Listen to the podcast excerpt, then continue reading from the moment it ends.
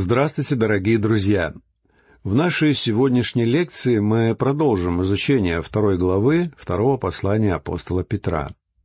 Изучая первую главу, мы с вами говорили о силе света Иисуса Христа, которая, подобно центростремительной силе, уводит людей от мира, притягивая их к Богу.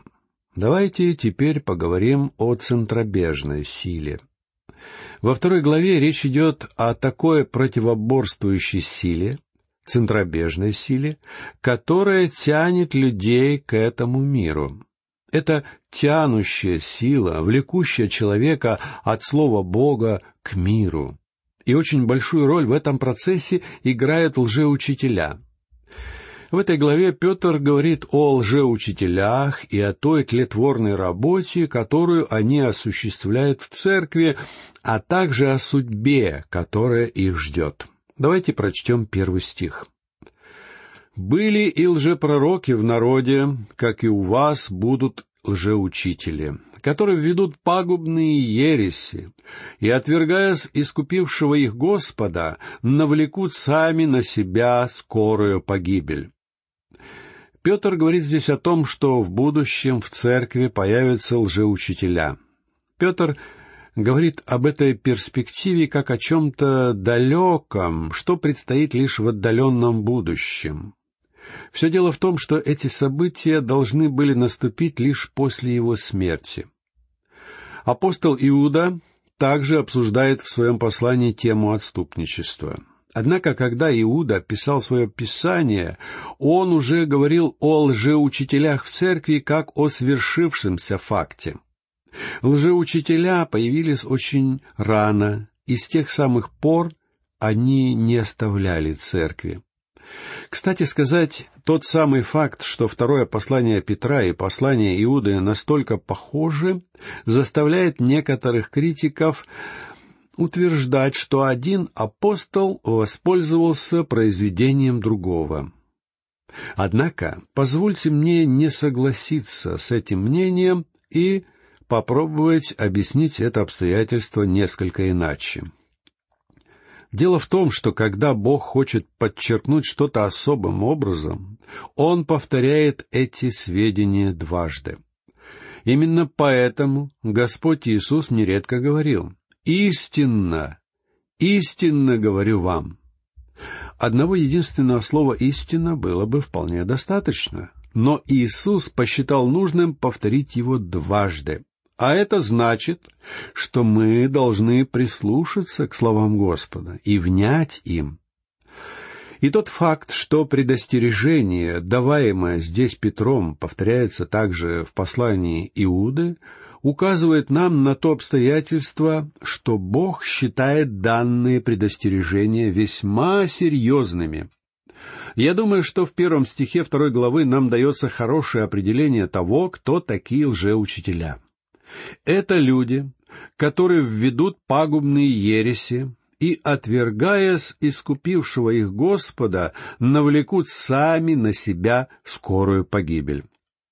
Слова пагубные ереси буквально означают чрезвычайно опасные по своему губительному влиянию учения. И главная ложь, которая моментально изобличает любых лжеучителей, это отрицание ими искупительной работы Христа. Они появляются в церкви как ее члены, они утверждают, что принадлежат к числу христиан, но на самом деле они тайно работают против церкви, скрываясь под маской лицемерия.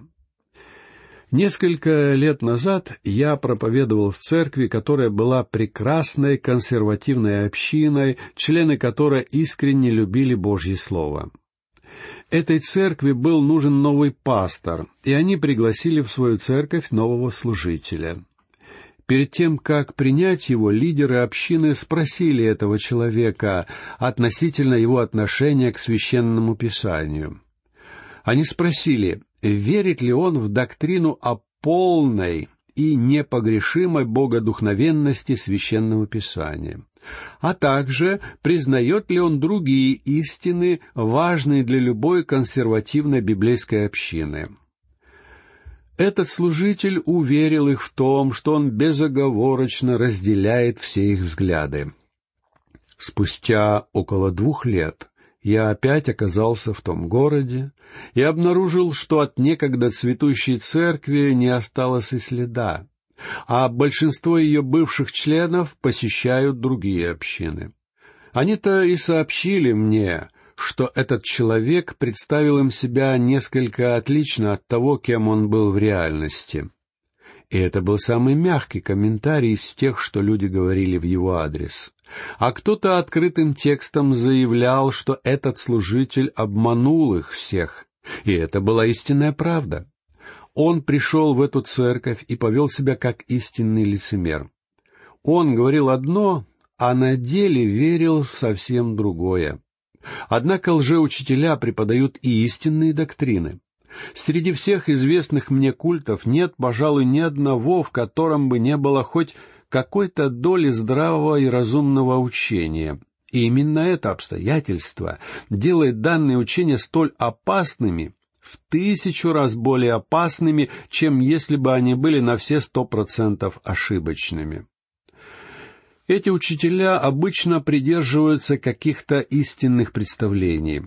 Наш Господь говорил, как мы читаем в пятнадцатом стихе седьмой главы Евангелия от Матфея, «Берегитесь лжепророков, которые приходят к вам в овечьей одежде, а внутри суть волки хищные». Апостол Павел тоже предостерегал церковь в Эфесе, как мы читаем в двадцать девятом стихе двадцатой главы книги Деяний ибо я знаю, что по отшествии моем войдут к вам лютые волки, не щадящие стада». Эти волки в овечьей шкуре могут полностью рассеять стадо и даже уничтожить его. Наш Господь ясно сказал об этом, давая нам картину будущего состояния царства после его отвержения, распятия и воскресения. В то время Спаситель еще не мог основать свое царство, но он сказал, что небесное царство будет подобно сеятелю, бросающему зерно в землю. Также он сравнивал будущее состояние царства с горчичным зерном, а еще с закваской. Сегодня закваска активно попадает в хлеб. Хлебом является Слово Божье, и есть очень много лжеучений, которые распространяются сегодня под видом Божьего Слова. Далее прочтем второй стих, где Петр говорит о последствиях деятельности всех этих лжеучителей. «И многие последуют их разврату, и через них путь истины будет в поношении». Многие люди последуют за лжеучителями, те люди, которые только выдают себя за верующих, будут следовать за обманщиками. Но я не думаю, что избранный Богом человек может оказаться обманутым на долгое время. Я полагаю, что Бог допускает появление всевозможных культов и сект именно для того, чтобы вывести из истинной церкви все ложное, потому что все фальшивое и поддельное обязательно попадется на удочку подобной лжи и последует за ней. Это именно то, о чем предостерегал апостол Павел в девятнадцатом стихе одиннадцатой главы первого послания к Коринфянам. «Ибо надлежит быть и разномыслием между вами, дабы открылись между вами искусные». Иными словами, истинное Дитя Божье никогда не пойдет в этом ошибочном направлении. Мы можем вспомнить десятую главу Евангелия от Иоанна, где речь идет о добром пастыре, и где Господь Иисус говорил, «Овцы мои слушаются голоса моего, и не идут за лжепастырями». Когда вы видите, как люди идут вслед за одним из этих лжеучителей, это значит, что либо эти люди оказались во власти обмана по своему неведению, либо они осознанно пошли на поводу данной лжи, потому что именно в это они верят, и именно это они хотят слышать все время. Далее в третьем стихе Петр продолжает говорить о лжеучителях и о той судьбе, которая их ждет. «И из любостяжания будут уловлять вас льстивыми словами. Суд им давно готов, и погибель их не дремлет. Эти лжеучители и лжепастыри оперируют льстивыми словами. Слово «льстивый» по-гречески звучит как «пластос», в слове греческого языка Нового Завета дается разъяснение значения этого греческого понятия, которое переводится как «отлитый в форму» или «сделанный по определенному шаблону». Но для нас с вами это слово «пластос» звучит весьма знакомо, не правда ли? В наши дни мы хорошо знаем другое слово, которое еще не существовало в дни Петра, хотя сама концепция, конечно же, подразумевалась и в то время. Я имею в виду слово «пластик». Мы все хорошо знаем этот прекрасный современный материал, потому что в любом магазине сегодня можно купить пластиковую посуду, пластиковые игрушки и даже пластиковые столовые приборы. Практически любой предмет обихода может быть сделан из пластика, потому что этому материалу можно придать совершенно любую форму. Но сегодня есть еще один материал, с которым хорошо знакомы все дети. Я имею в виду пластилин. Это материал настолько мягкий и податливый, что его форму можно многократно менять без ущерба для самого материала. Так вот, я позволю себе сказать нечто очень важное и серьезное, хотя и постараюсь сделать это как можно мягче. Есть также пластилиновые учителя и проповедники, которые готовы принимать совершенно любую форму, подстраиваясь под те общины и под тех людей, которым они служат. Эти проповедники говорят исключительно то, что желает слышать из их уст их церкви. И для этого они используют пластилиновые проповеди. Именно по этой причине учение либерализма, когда оно только появилось на сцене, ввело в заблуждение такое большое число людей. Я вспоминаю историю, связанную с одним из таких случаев. В нашем городе действовала церковь, во главе которой стоял один представитель либерального богословия, который, кстати сказать, впоследствии приобрел очень широкую известность в либеральных кругах. Одна женщина, принадлежавшая к его церкви, регулярно посещала мои библейские занятия.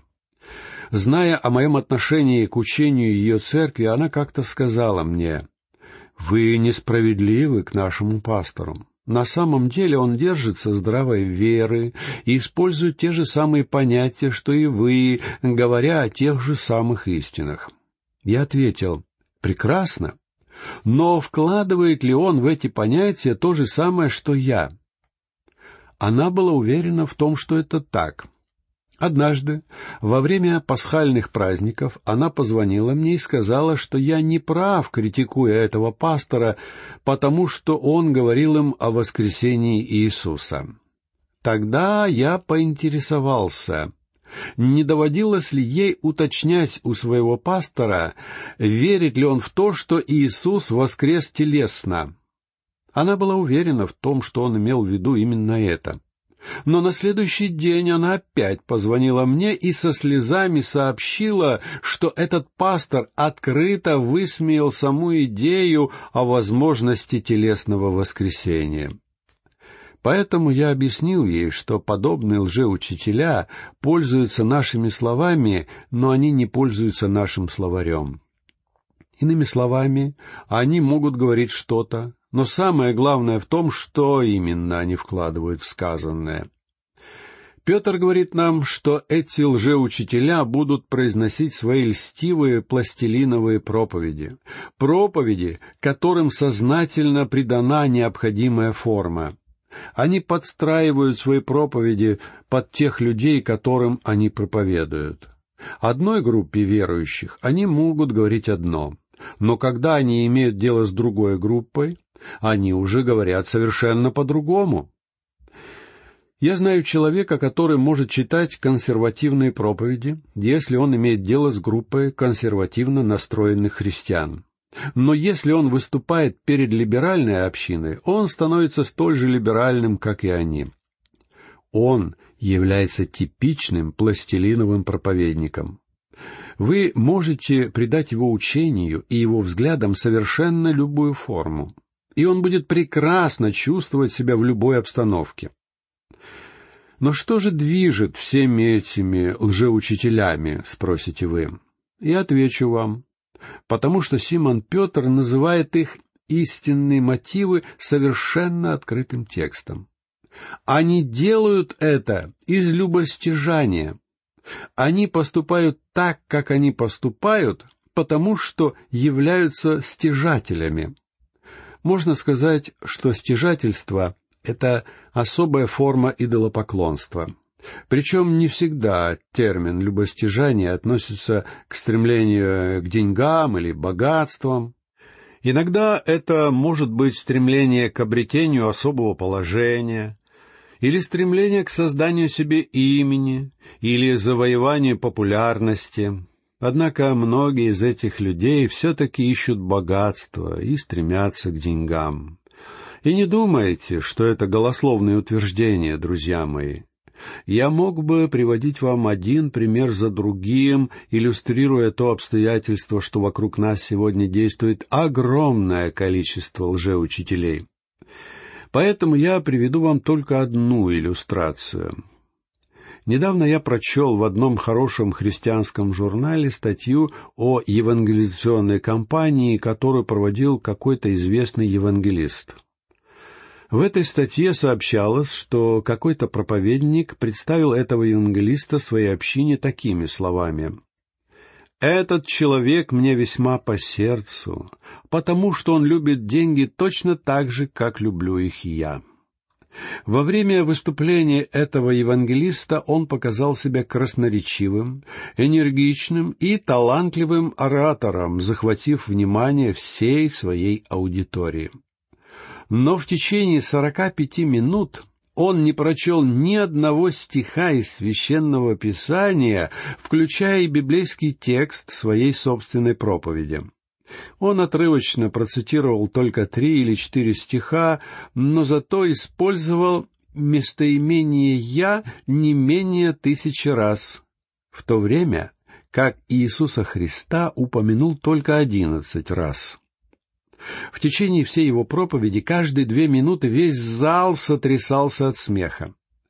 Этот человек умел веселить толпу, хотя это качество более важно для комика или клоуна, а не для пастора. Когда, наконец, прозвучало приглашение принять Христа, около двух десятков молодых людей откликнулись на призыв этого евангелиста и вышли вперед. Но я не могу понять причин, почему они вышли вперед. Ведь они так и не услышали Евангелие. И это явление весьма распространено в нашем обществе сегодня. Обычный член церкви не знает Евангелия. Когда он слышит его, он его не узнает, будучи также не способен распознать ситуации, когда евангельская весть явно искажается или замалчивается. Это является настоящей трагедией нашего времени. Сегодня в этом мире вокруг нас действует очень много лжеучителей. Вот почему, друзья мои, я призываю вас проверять всех преподавателей и проповедников Библии, которых вам доводится слышать.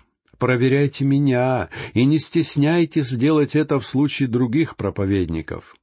Проверяйте, преподаю ли я Слово Бога. Обращайтесь к Слову Божьему и удостоверяйтесь, преподаю ли я его подобающим образом. А также проверяйте себя. Каждый человек, являющийся чадом Бога, должен проверять себя, пребывает ли он в вере или нет. И именно на это указывает здесь апостол Петр как на защиту от опасности отступничества. Мы уже говорили ранее, что сила света Иисуса Христа является центростремительной силой, которая уводит людей от мира, притягивая их к Богу. Но давайте не будем забывать о центробежной силе. Силе, которая вновь тянет людей в этот мир. Эта тянущая сила уводит людей от Слова Божьего И в своем послании апостол Петр пытается предостеречь своих читателей о грозящей впереди опасности отступления от истин Божьего Слова. И, к сожалению, необходимо признать, что те дни, о которых Петр говорит в этой главе, уже наступили в полной мере. В этой главе Петр сурово и откровенно говорит о грядущих перспективах отступничества, которое должно было прийти в церковь вместе с лжеучителями, проникающими в общины со своими лжеучениями и проповедующими то, что противоречит Слову Бога. Петр говорит, что эти лжеучителя извращают истину Бога, делая это ради своих собственных эгоистичных целей. Эти лжеучителя превозносят самих себя вместо того, чтобы возвеличивать Христа.